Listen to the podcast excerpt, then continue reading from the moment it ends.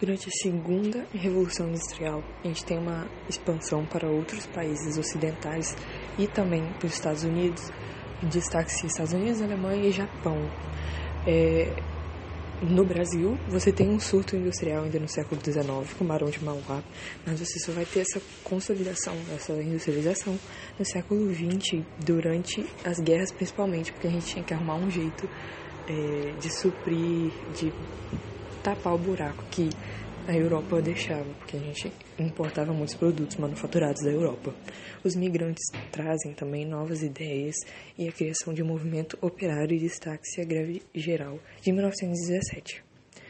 É, na segunda revolução industrial, então, vamos ter grandes inovações como o motor a combustão, com o petróleo, a eletricidade e a transformação do ferro em aço do, através do processo.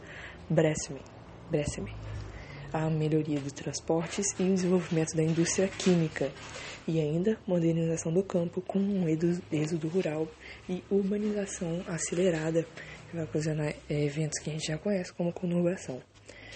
As novas formas de produção são necessárias se criar novas formas para esse novo modelo, para essa nova revolução, então destaque-se o Fordismo e o Taylorismo. O Fordismo é a criação de linhas de produção e a racionalização do trabalho.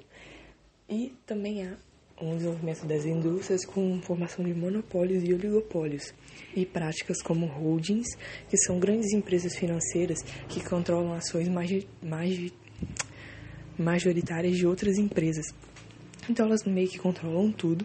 Os cartéis, que são associações de empresas diferentes para controlar o mercado, e truches, que é aliança entre companhias diferentes para monopolizar um certo setor. É, há também a intensificação das lutas de classe com as novas ideias que eu já falei, é, com a exploração nas fábricas, a especialização, especialização do trabalho que se torna alienante e repetitivo. E tudo isso leva a uma disputa imperialista ainda, pela busca por matéria-prima, pela mão de obra e mercado consumidor.